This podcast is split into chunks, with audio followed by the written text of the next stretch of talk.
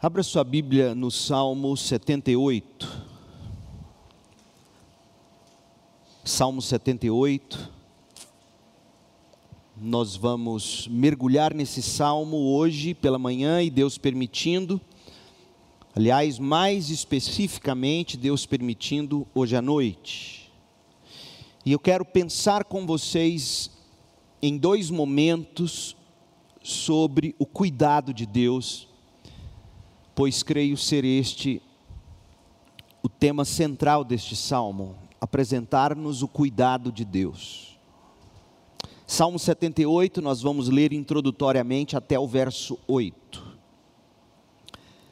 Salmo de Asaf, ó meu povo, ouça minhas instruções, abra os ouvidos para que eu direi pois lhe falarei por meio de parábolas, ensinarei enigmas de nosso passado, histórias que ouvimos e conhecemos, que nossos antepassados nos transmitiram. Não esconderemos essas verdades de nossos filhos. Contaremos à geração seguinte os feitos gloriosos do Senhor seu poder e suas maravilhas, pois ele, o Senhor, estabeleceu seus preceitos a Jacó, deu sua lei a Israel, ordenou a nossos antepassados que a ensinassem a seus filhos, para que a geração seguinte, os filhos ainda por nascer, a conhecesse, e eles, por sua vez, a ensinarão a seus filhos. Portanto, cada geração deve pôr sua esperança em Deus. Cada geração deve pôr sua esperança em Deus. Não esquecer seus poderosos feitos e obedecer a seus mandamentos. Assim não serão como seus antepassados, teimosos, rebeldes e infiéis, que se recusaram a confiar em Deus de todo o coração, esta é a palavra do Senhor. O verso 7 diz que o objetivo de toda a lei, de todo o ensino da Bíblia, é fazer com que cada geração coloque sua esperança em Deus. A desesperança, ela está entre as principais causas da depressão. A depressão, por sua vez, é o transtorno mental mais associado ao suicídio. Ela, a depressão, atinge toda a gente. Atinge pessoas de todas as idades, embora seja mais comum depressão em adultos. Mas depressão pode atingir também idosos, adolescentes e mesmo crianças. A coisa é tão séria que o mês corrente, setembro, foi batizado de Setembro Amarelo. Trata-se de uma campanha brasileira de prevenção ao suicídio, de iniciativa do Centro de Valorização da Vida, do Conselho Federal de Medicina e da Associação Brasileira de Psiquiatria. Alguns dados importantes sobre depressão e suicídio. Uma pessoa morre a cada 40 segundos por suicídio. Os dados são da Organização Mundial de Saúde 2020. Uma pessoa morre a cada 40 segundos por suicídio. Cerca de 800 mil pessoas morrem por suicídio todos os anos. Dados da Organização Pan-Americana da Saúde, dados de 2018. 800 mil pessoas por ano morrem por suicídio. O suicídio é a terceira principal causa de morte entre pessoas com 14 a 44 anos de idade. A terceira principal causa de morte. Entre 14, entre 15 e 44 anos de idade. Estima-se que cerca de 20% dos suicídios globais acontecem por autoenvenenamento com pesticidas, dos quais a maioria ocorre em zonas rurais de países com baixa e média renda. Outros métodos recorrentes ah, para o suicídio são o enforcamento e o uso de armas de fogo. O que faria alguém chegar ao extremo de intencionalmente auto-infligir a morte? Pense comigo. Como alguém poderia pensar, planejar e praticar a autoeliminação, a autodestruição, o autoassassinato? Veja que esta definição é adotada pela equipe de profissionais da APASEG, que é a Associação dos Hospitais Privados de Alta Complexidade do Estado de Goiás. Autoassassinato, autodestruição, autoeliminação. O que faz alguém chegar a este ponto? Quando nós refletimos sobre os que são considerados fatores de risco, especialmente os dados sociodemográficos, os dados psicológicos, ou mesmo os dados de condições de trabalho do indivíduo. Quando a gente considera esses dados, quando a gente considera as condições clínicas incapacitantes da pessoa, dentre as quais se destacam doenças orgânicas, dores crônicas, lesões que de alguma forma desfiguram a pessoa, lesões desconfigurantes ou desfigurantes permanentes, o câncer, a AIDS, quando nós consideramos doenças neurodegenerativas, por exemplo, ela e outras. Quando se avalia isso como fatores de risco, todos esses fatores parecem remeter a gente há uma mesma causa raiz para a depressão: a desesperança. Quer ver uma coisa? A pessoa enxerga a si mesma, ou ela passa a enxergar, a si mesma, em alguma situação, em algum momento, em alguma condição que, que a deixa sem esperança talvez o seu histórico de lutas e de dores, a condição limitadora ou incapacitante do seu corpo ou da saúde, ou o ambiente não saudável ou não seguro no trabalho, na família, ou simplesmente solidão, tudo isso é tomado pelo indivíduo mesmo como privação de um futuro melhor privação de um futuro feliz, privação de um futuro pleno de realizações. E essa, portanto, falta de esperança ou essa desesperança quanto ao amanhã causará na pessoa ansiedade, sensação de vazio, perda de sentido, perda de interesse, perda do prazer causará agitação, irritabilidade e outros tantos sintomas que, uma vez potencializados e prolongados, poderão contribuir para que a pessoa pense em suicídio e até o cometa. Portanto, quando se avalia os quadros, os fatores de risco, parece que é possível, de alguma maneira, traçar a causa raiz à desesperança. Ouça um recorte da experiência de Jó. Abra sua Bíblia em Jó capítulo 3. E perceba como a desesperança causou tantos problemas no coração e na cabeça de Jó. Jó capítulo 3, você se recorda que Jó perdeu todos os filhos de uma maneira traumática, trágica. Perdeu os seus bens. Jó perdeu a saúde. Jó perdeu inclusive o bom senso da mulher. E, e essa, esse recorte que revela para nós no capítulo 3, essa desesperança que o capítulo 3 nos aponta, afundou Jó no brejo das lamentações e o seduziu com as mentiras do desejo de morte.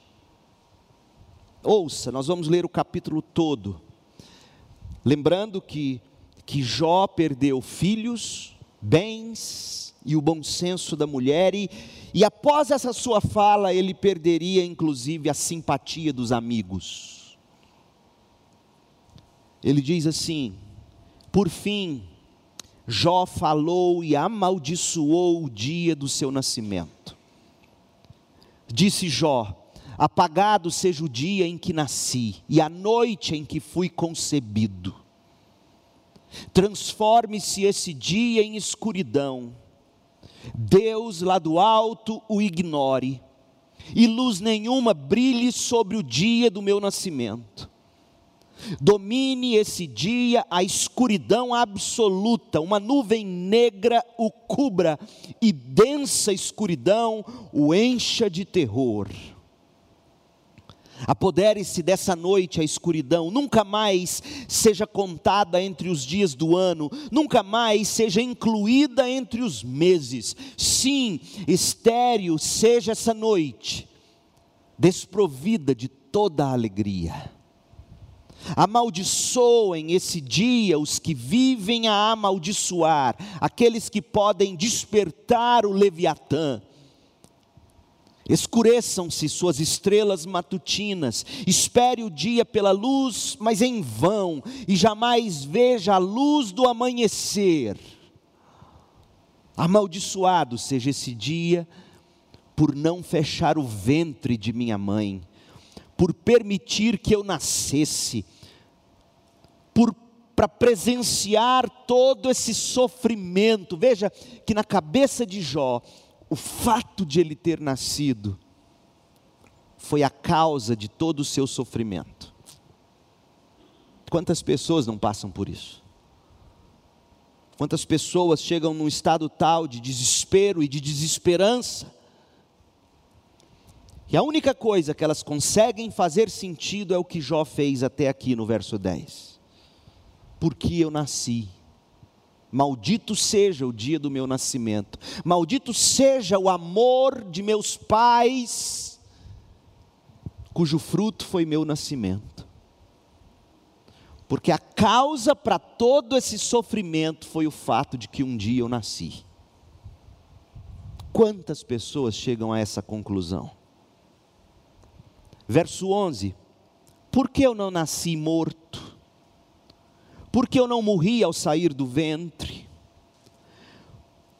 Por que me deitaram no colo de minha mãe para que ela me porque ela me amamentou no seio? Já que eu nasci, por que, que não deixaram que eu morresse de fome? Se eu tivesse morrido ao nascer, agora estaria em paz. Sim, dormiria e repousaria. Olha a sedução mentirosa da morte. Descansaria com os reis da terra e seus conselheiros, cujos edifícios agora estão em ruínas descansaria com os príncipes ricos em ouro, cujos palácios eram cheios de prata. Por que não me sepultaram como uma criança que nasceu morta, como um bebê que nunca viu a luz? Pois na morte os perversos já não causam problemas, e os cansados repousam. Não é bem assim, Jó. Até mesmo os cativos encontram sossego na morte, onde não há capatazes para ameaçá-los. Os ricos e os pobres estão ali, e o escravo se vê livre de seu senhor, Por que conceder luz aos miseráveis e vida aos amargurados? Anseiem pela morte, ou ansiam pela morte, e a morte não vem, cavam à procura dela, mais que de tesouros ocultos, querem mais a morte do que dinheiro. Enchem-se de alegria quando enfim morrem, e exultam quando chegam ao túmulo. Não é bem assim, Jó. Por que conceder luz aos que não têm futuro? Aos que Deus cercou de todos os lados, de tanto gemer eu não consigo comer, meus gritos de dor se derramam como água. O que sempre temi veio sobre mim, o que tanto receava me aconteceu. Não tenho paz nem sossego, não tenho descanso, só aflição. Quantos não diriam amém às palavras de Jó? Jó perdeu a esperança em Deus, porque tudo aquilo que ele construiu como o sonho de uma vida ideal, ou tudo aquilo que ele buscou concretizar como fruto desse sonho de uma vida real veio ao fim. Ah, e um dia, se Deus permitir, fizermos uma exposição sobre o livro de Jó. Porque de fato que Deus tomou de Jó nos capítulos 1 e 2 foram todos os seus ídolos, para poder ensinar a Jó o que de fato importa, Deus mesmo. Deus tomou de Jó saúde, um ídolo, para tantos é um ídolo. Deus tomou de Jó filhos, ídolos, para tantos os filhos são ídolos. Deus tomou de Jó amigos, para tantos amigos, amizades são ídolos. Deus tomou de Jó o bom senso da mulher.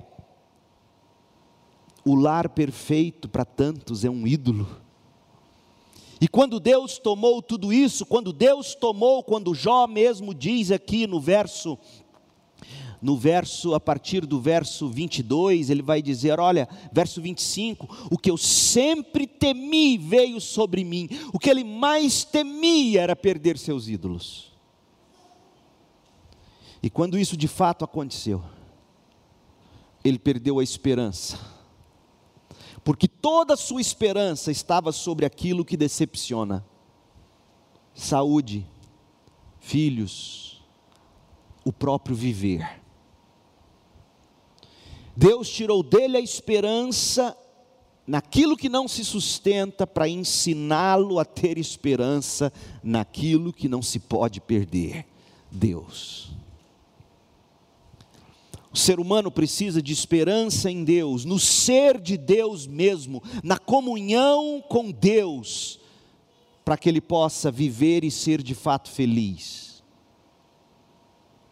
Qualquer outra medida, por importante e mesmo fundamental que seja em alguns momentos, não passará de paliativo ou, preventivo.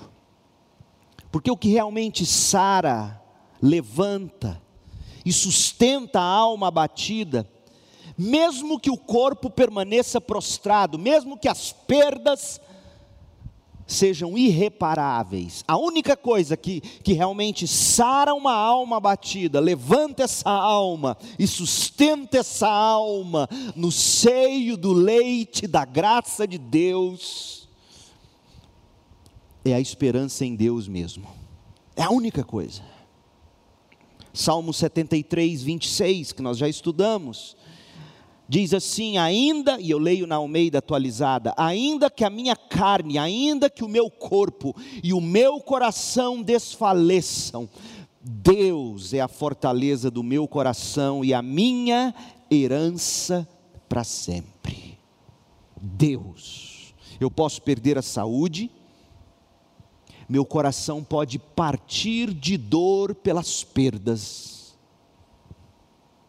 Deus continuará sendo a fortaleza do meu coração e a minha herança para sempre.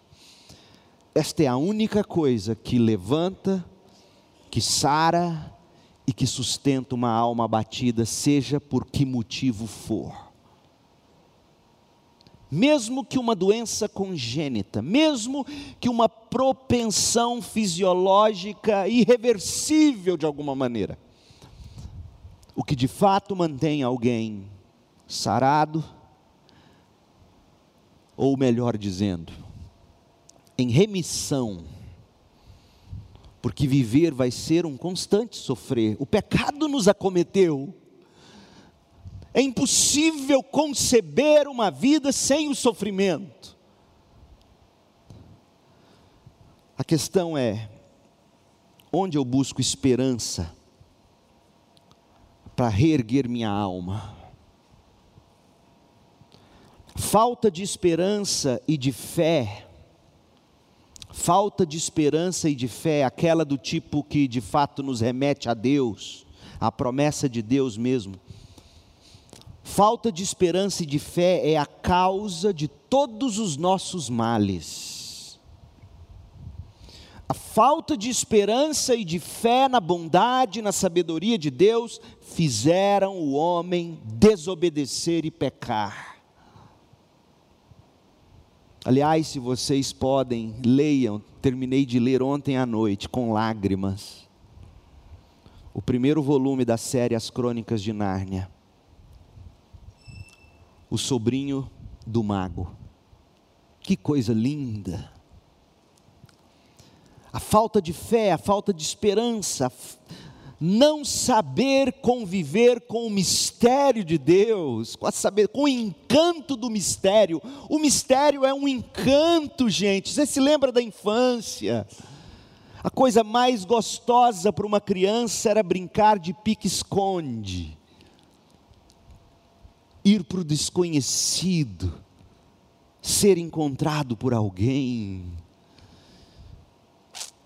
E a falta de encanto nesse mistério de Deus, nas formas de Deus nos guiar, a falta de fé nas promessas desse Deus, a falta de esperança no futuro que Ele mesmo tem em Suas mãos para nós, foi a raiz do pecado e é a raiz de todos os males. Paulo coloca nos seguintes termos, 1 Timóteo 6,10: Pois o amor ao dinheiro é a raiz de todo mal. E alguns, por tanto desejarem dinheiro, desviaram-se da fé e afligiram a si mesmos com muitos sofrimentos. Pergunta: por que o amor ao dinheiro é a raiz de todo mal? Por que o dinheiro? Porque o amor ao dinheiro é a raiz de todo o mal. Pense sobre isso. Dinheiro é literalmente a moeda de troca entre as pessoas. Dinheiro é a fonte para aquilo que mais desejamos ter, ou manter, ou ostentar, ou garantir, ou simplesmente para sobreviver. Não é verdade?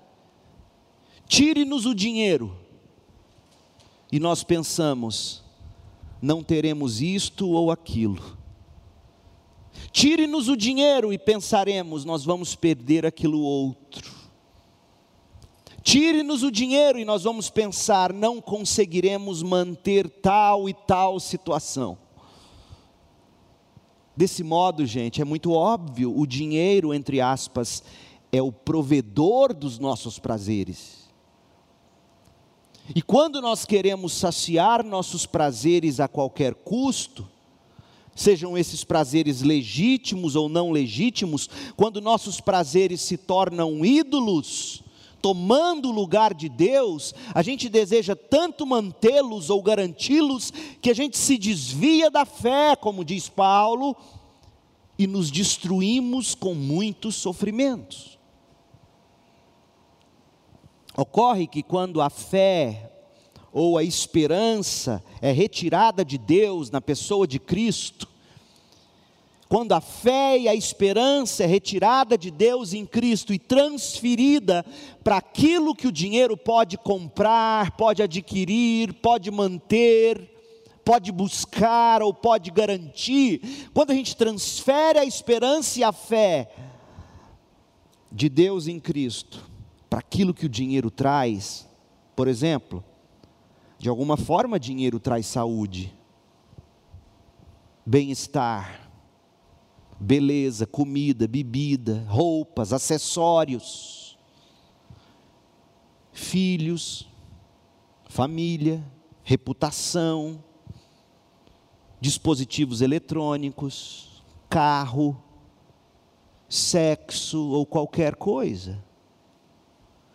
Quando essas coisas que o dinheiro pode comprar se tornam nossos ídolos, a gente se aflige com muitos sofrimentos dentre os quais a depressão e o próprio suicídio.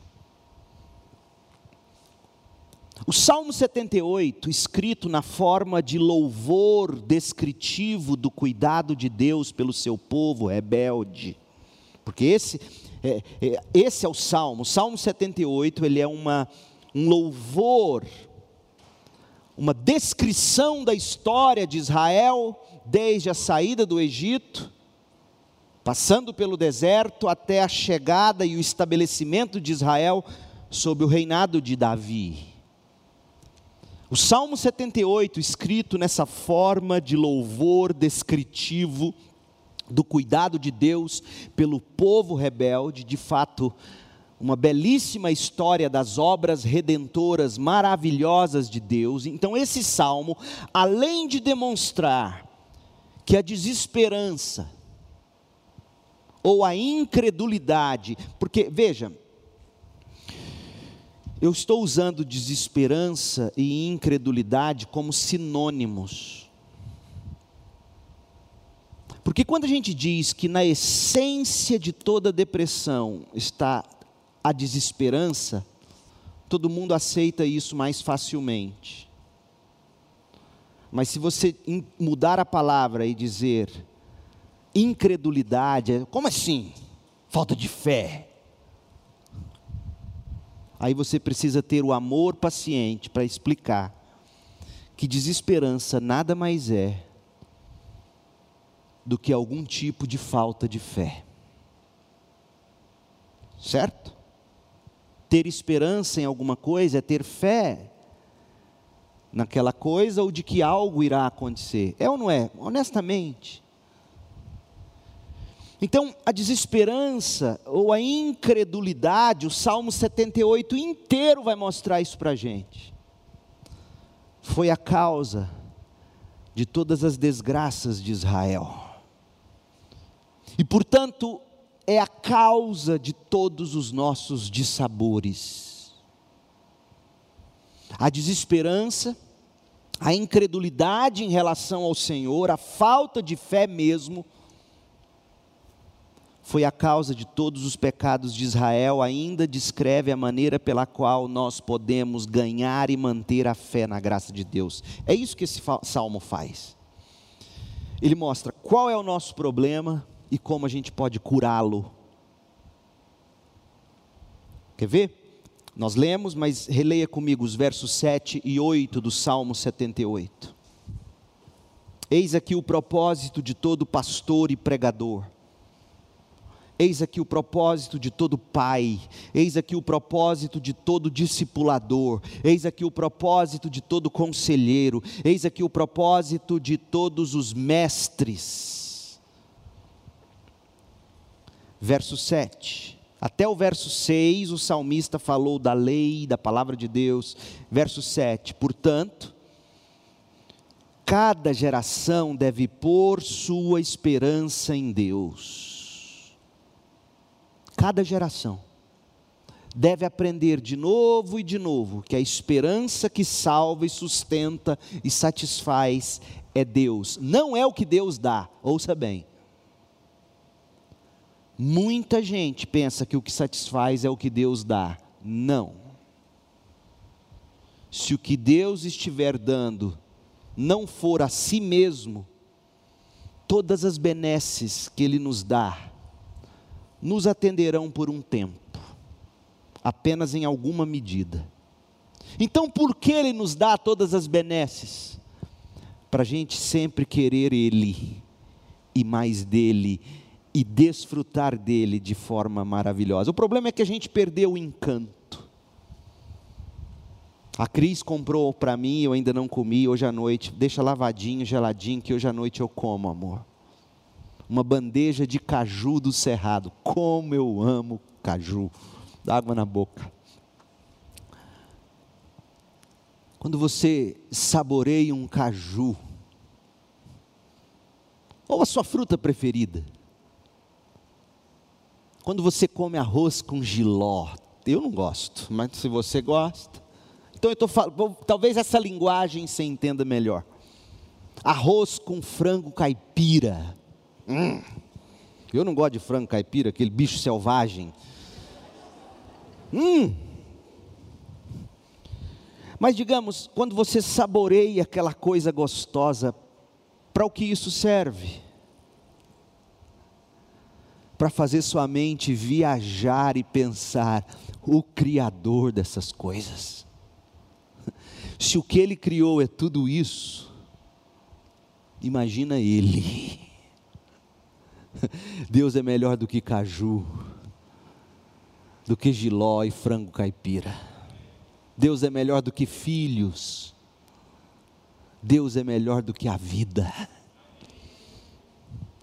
Essas coisas existem para nos remeter a Deus, e, e cada geração precisa ser lembrado disso de novo, porque a cada novo momento, ídolos nos são apresentados no lugar de Deus. Portanto, verso 7: cada geração deve pôr sua esperança em Deus, não esquecer seus poderosos feitos, e obedecer a seus mandamentos, porque é isso que faz a esperança em Deus, nos faz querer lembrar mais, aprender mais sobre os feitos de Deus, nos faz querer obedecer de todo o coração a Deus. Verso 8: Assim não serão como os seus antepassados. Ou seja, quando você tem a esperança em Deus, quando você se lembra dos feitos poderosos de Deus, quando você obedece ao mandamento de Deus, tudo isso porque você tem esperança em Deus, você não vai cometer os pecados dos seus antepassados. Eles foram teimosos, rebeldes e ouça, infiéis a ordem aqui está invertida por uma questão poética. Porque de fato o que vem primeiro não é a teimosia, não é a rebeldia, é a infidelidade ou a incredulidade, a desesperança. A incredulidade faz alguém ser rebelde e teimoso. No coração de toda criança teimosa, jaz a semente, o dragão da incredulidade. A incredulidade torna nossos filhos rebeldes. A incredulidade torna nossos filhos teimosos. Você pode até quebrar a reação pecaminosa de seu filho apenas com uma surra ou com uma bronca. Mas se você não tocar o coração dele com as promessas da palavra de Deus para conquistar e derrotar essa infidelidade, essa incredulidade, na primeira chance que ele tiver, ele vai pecar de novo, ele vai se rebelar de novo, ele vai teimar de novo. Porque o que muda um porco não é você tirar ele do chiqueiro e dar um banho nele e passar Chanel Blue no porco quando ele vira a lama, ele vai deitar e rolar, porque é do porco. Ou você transforma um porco num coelhinho branquinho que come cenoura, ou ele vai amar lavagem e barro e lama para o resto da vida. Assim é o ser humano. E Davi sabe disso. perdão, Asaf, o autor desse salmo. Por quê? Verso 8: Se vocês tiverem esperança em Deus, se vocês não se esquecerem dele, se vocês obedecerem aos mandamentos dele, vocês não serão como seus antepassados, que teimaram e foram rebeldes porque eram infiéis que se recusaram a confiar em Deus de todo o coração. Diga para mim, leia o verso 8, a última frase, diga qual é a raiz de todo mal. Não confiar em Deus de todo o coração. A rebeldia de um filho, a teimosia de um filho é fruto de ele não confiar na sabedoria de Deus, na autoridade de Deus, de colocar sobre ele pai e mãe que acertando e errando procuram sempre em amor conduzi-lo no melhor caminho. O ponto não é a rebeldia, o ponto não é a teimosia, o ponto é a recusa a confiar em Deus de todo o coração. Esse é o problema do homem. Além de ser pecado, incredulidade ou desesperança em Deus, falta de fé mesmo, Além de ser pecado, isso rouba de nós a possibilidade de uma vida abundante. Mas, pastor, por que, que incredulidade, por que, que desesperança chega a ser pecado? Porque quando você desconfia de alguém, não confia em alguém,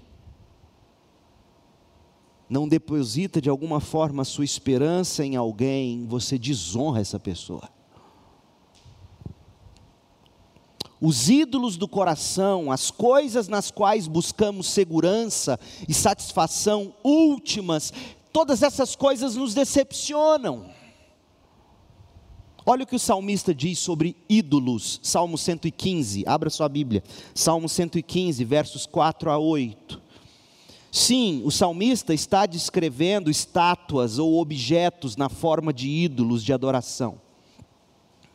Objetos que eram feitos na madeira, ou do ouro, ou da prata, ou do bronze, ou de alguma carcaça de animal, um ídolo construído por mãos humanas. É, é, é disso que o salmista fala, mas ao mesmo tempo se aplica a incapacidade de qualquer ídolo de se compadecer de nós, de nos socorrer ou mesmo de nos fazer feliz.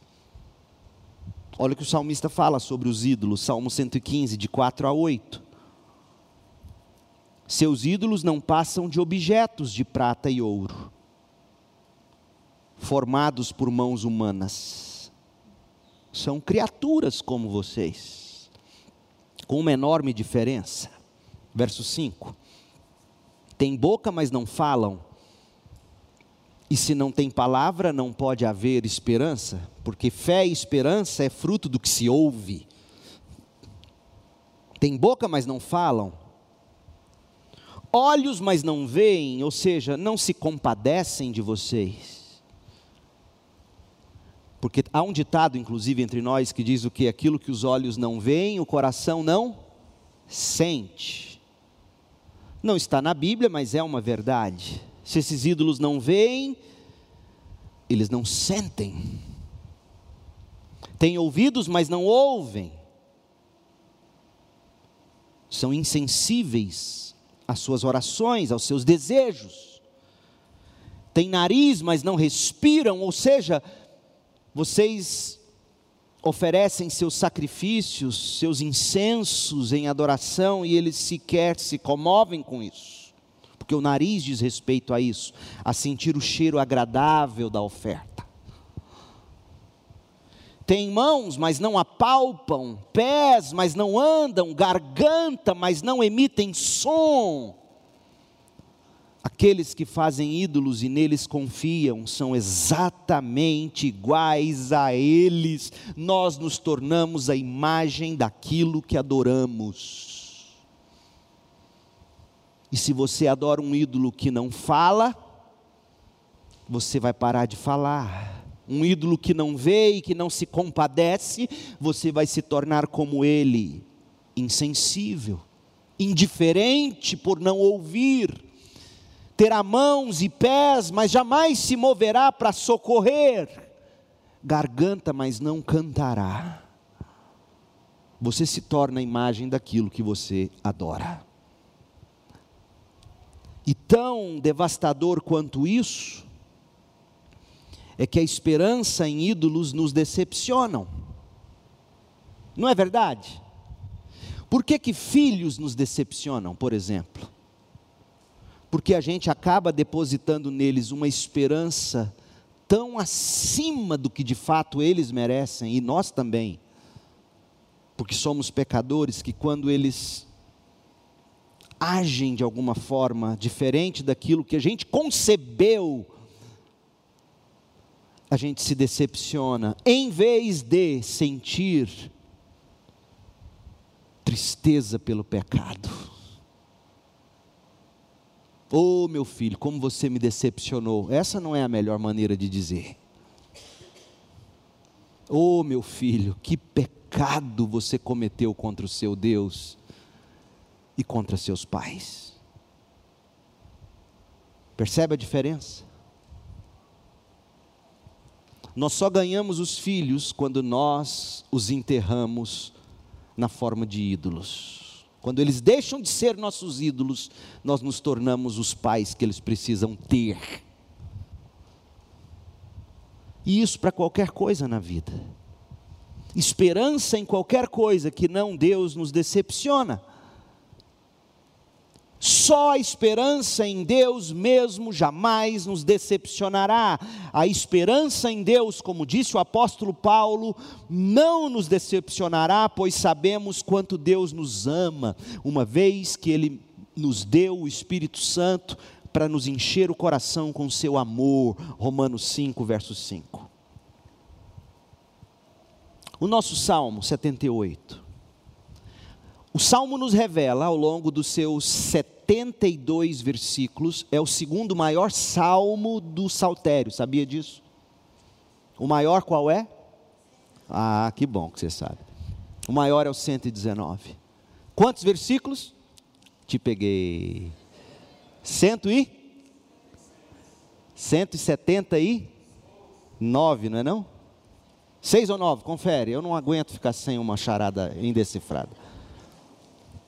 Eu anotei em algum lugar. 176. O Júnior tinha razão. 176.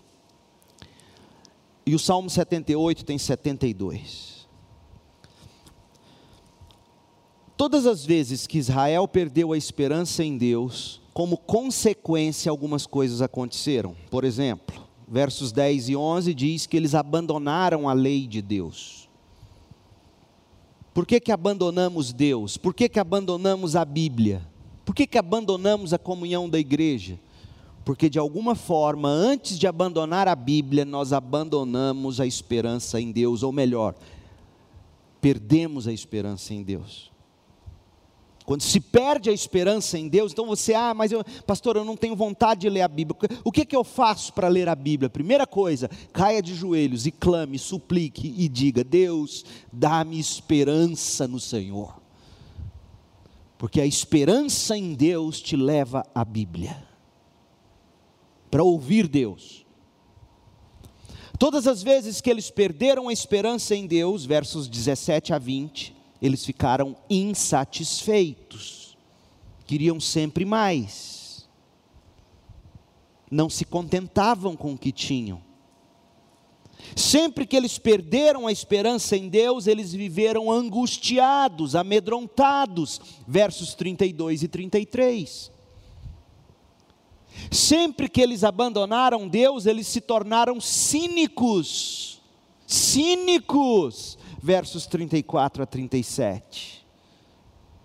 Perderam a esperança em Deus e puseram Deus à prova. Versos 40 a 42 Perderam a esperança em Deus e tomaram para si ídolos, e tantos outros males e pecados eles praticaram, conforme nós veremos ao longo do estudo do Salmo. E não é diferente conosco. Quando a gente olha para a nossa vida, e quando a gente detecta aqueles períodos ou momentos de melancolia, de vazio,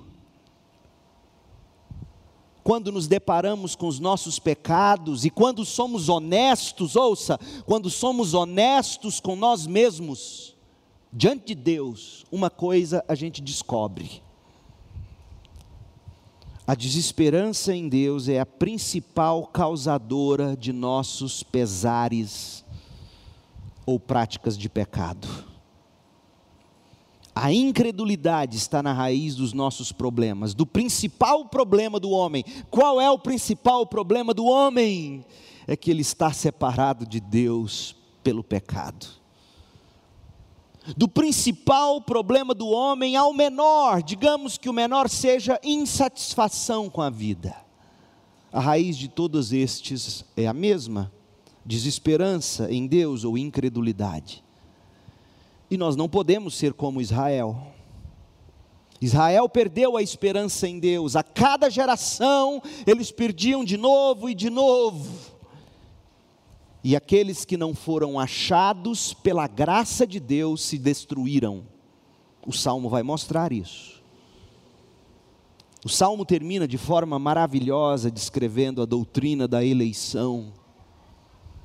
Deus rejeitou Efraim, e amou Judá. Aqueles que não provaram da graça imerecida, soberana de Deus, permaneceram nos seus caminhos de incredulidade, rebeldia, teimosia e se destruíram. A fé e a esperança do tipo que salvam, santificam e saciam a alma em Deus é a que nós precisamos. Então, na segunda parte da mensagem, que será hoje à noite, Deus permitindo, nós vamos embarcar num voo panorâmico. Tudo isso foi introdução. Está vendo que não dava para ser uma mensagem só? Porque uma das capacidades que nós crentes precisamos obter é a de ler a Bíblia e nos conectar com o mundo ao nosso redor. Você precisa aprender isso. Na segunda parte da mensagem, a gente vai fazer um voo panorâmico, a gente vai embarcar nesse voo sobre este que eu já disse, é o segundo maior salmo do saltério. E nós faremos o seguinte: nós vamos sobrevoar o, o Salmo 78, e em alguns momentos nós vamos pousar naqueles que julgamos ser os principais destaques de Asaf, seu autor. Qual é o propósito nesse voo panorâmico? Quando você embarca num voo panorâmico, o que você pretende? Diga, numa palavra, num verbo. O que você pretende num voo panorâmico? Em um verbo: ver. Ver a paisagem, ver a beleza ser tomado pelo encanto do que se vê. É isso que nós queremos quando a gente lê a Bíblia. Ver, eu quero ver Deus. Abra a Bíblia com essa expectativa. Leia a Bíblia com esses olhos. Eu quero ver Deus em movimento. Mesmo quando não se cita o nome dele. Qual livro da Bíblia que não cita o nome de Deus? Esther, isso mesmo. Entretanto, o que mais se vê em Esther é Deus em movimento. Deus. Quando nós vimos ao culto, quando a gente chega ao culto, crente, a gente tem que vir. Ontem eu estava pensando como nós nos banalizamos o domingo, a gente dorme tarde no sábado. Eu digo isso com tanto pesar, mesmo tentando tantas vezes eu erro. Não, a gente dorme tarde no sábado. A gente não se prepara para o grande encontro com Deus na congregação dos crentes. A gente não nutre a expectativa de que o próximo culto será maravilhoso. Deus falará comigo, eu cantarei ao meu Deus. É assim que você vem para o culto. Tem que ser, crente. Nós vamos embarcar num voo panorâmico. E nós queremos ver, ver o que está dito no verso 4, Salmo 78, 4. O que nós queremos enxergar nesse salmo. Verso 4: Os feitos gloriosos do Senhor, seu poder e suas maravilhas com qual fim? Com qual objetivo? Com o objetivo de nutrir a fé e a esperança em Deus, que nos salva, santifica e satisfaz. Esse voo sobre esse vastíssimo campo, eu estou chamando esse salmo de o campo vasto das gloriosas e maravilhosas belezas do cuidado de Deus o vasto campo das gloriosas e maravilhosas belezas do cuidado de Deus. Nós vamos sobrevoar esse campo e vamos fazer três conexões, três paradas. Uma em cada parte principal do salmo. Então, tarefa para hoje à tarde, sério mesmo, e a gente vai encerrar. Você vai tomar nota das três partes principais do salmo. Eu vou te dar a dica e você vai anotar para cada parte principal o que eu aprendo disso aqui, de que maneira eu vejo o cuidado de Deus nessa parada. Termina, faz a primeira parada, você volta e diz: de que maneira Deus revela o seu cuidado. Toma nota, é sério isso aqui, isso é exercício de casa. Você vai gastar seu domingo talvez de uma forma como há muito tempo, ou talvez nunca você gastou. Você vai esquecer o brasileirão. Você vai esquecer a feijoada, seja o que você vai comer. Sério mesmo. Você pode até dar um cochilo, porque é sagrado, domingo à tarde. Mas você vai acordar. Você vai ler e reler o Salmo 78. E você vai buscar responder três perguntas. O que essa primeira parada me ensina sobre o cuidado de Deus? O que a segunda parada me ensina sobre o cuidado de Deus? O que a terceira parada me ensina sobre o cuidado de Deus? Se você fizer isso, você pode pregar à noite. Porque é esse, isso é mensagem, isso é sermão. Do verso 1 ao verso 8, primeira parada é no verso 8, segunda parada no verso 64, é longa, mas é uma coisa só. Do 1 ao 8, primeira parada. Do 9 ao 64, segunda parada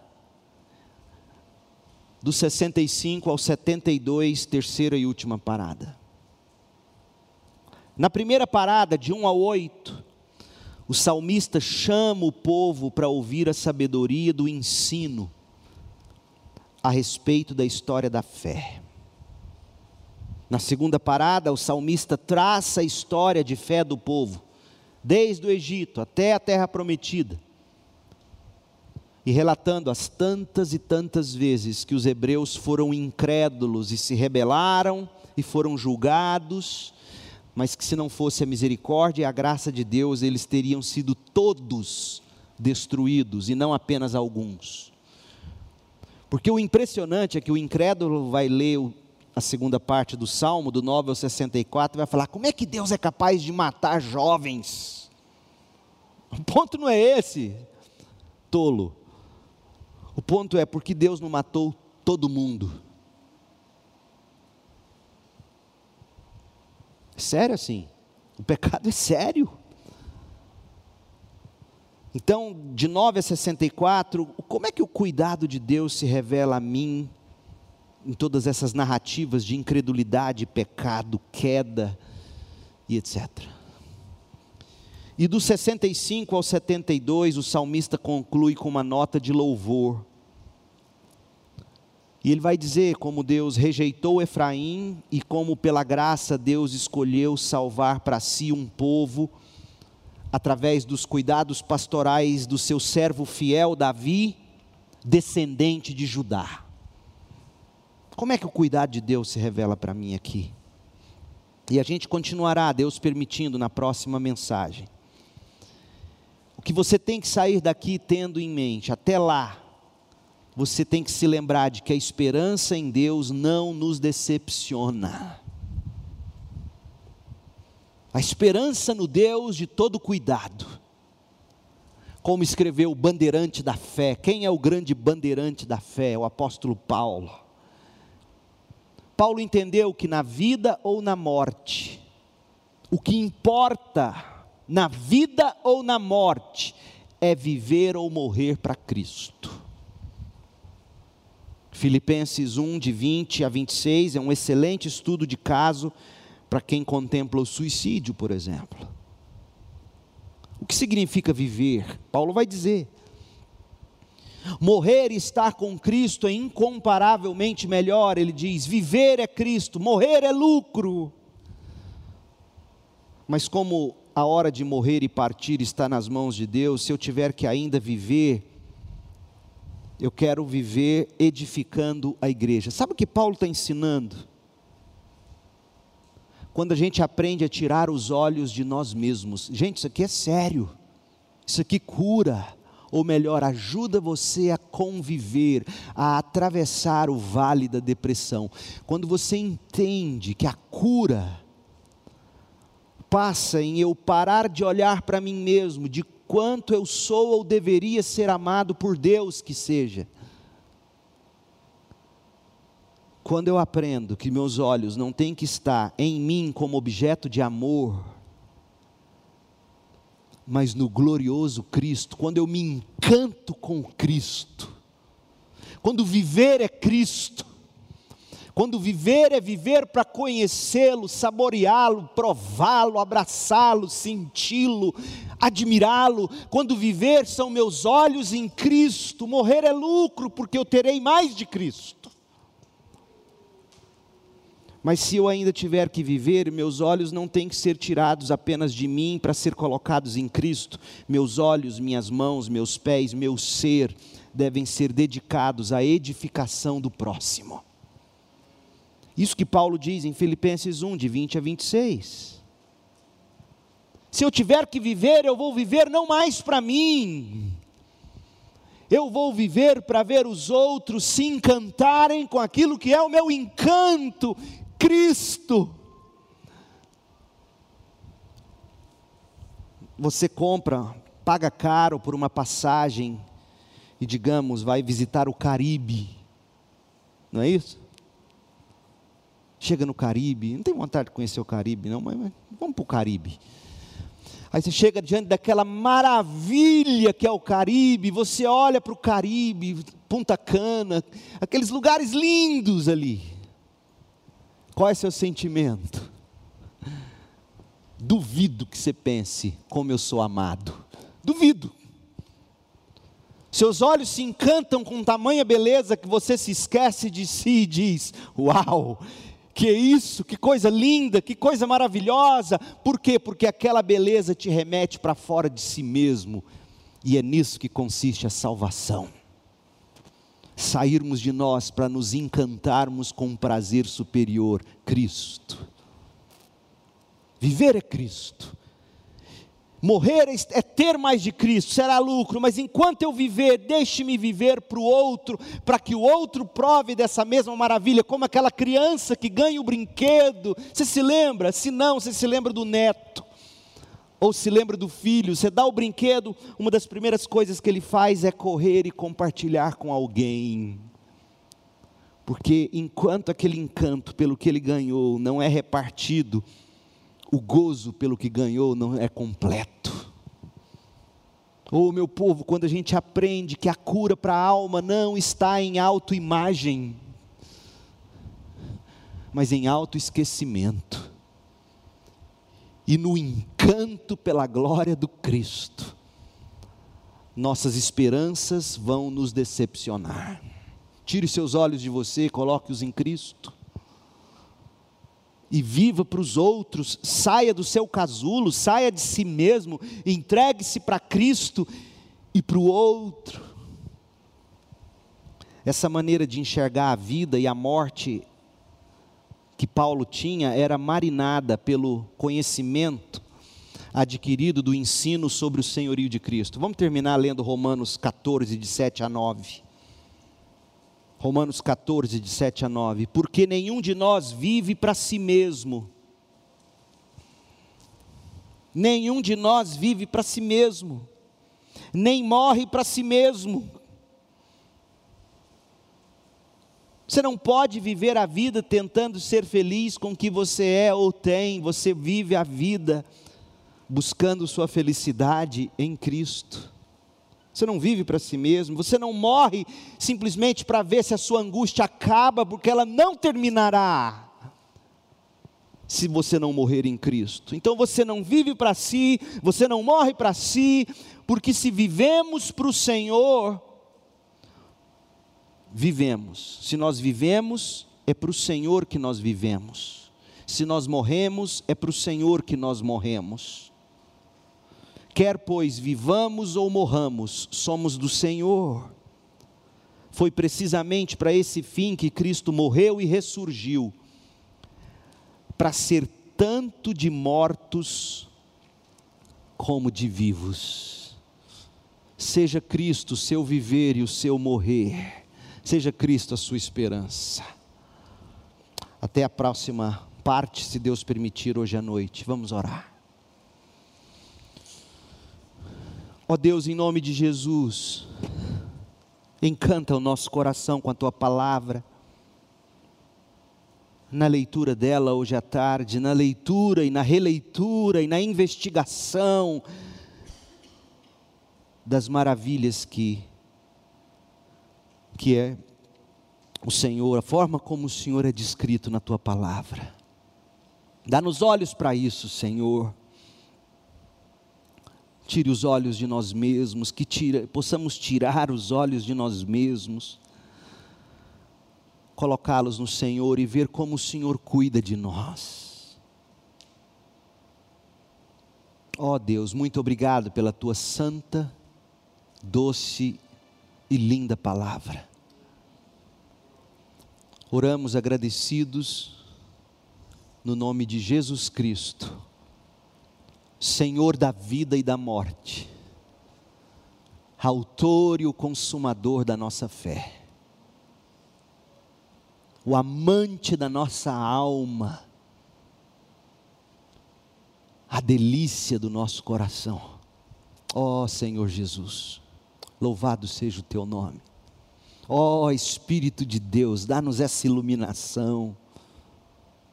Ó oh, Deus e Pai Obrigado por tudo. No nome de Jesus oramos. Amém e amém. Deus te abençoe com graça e paz.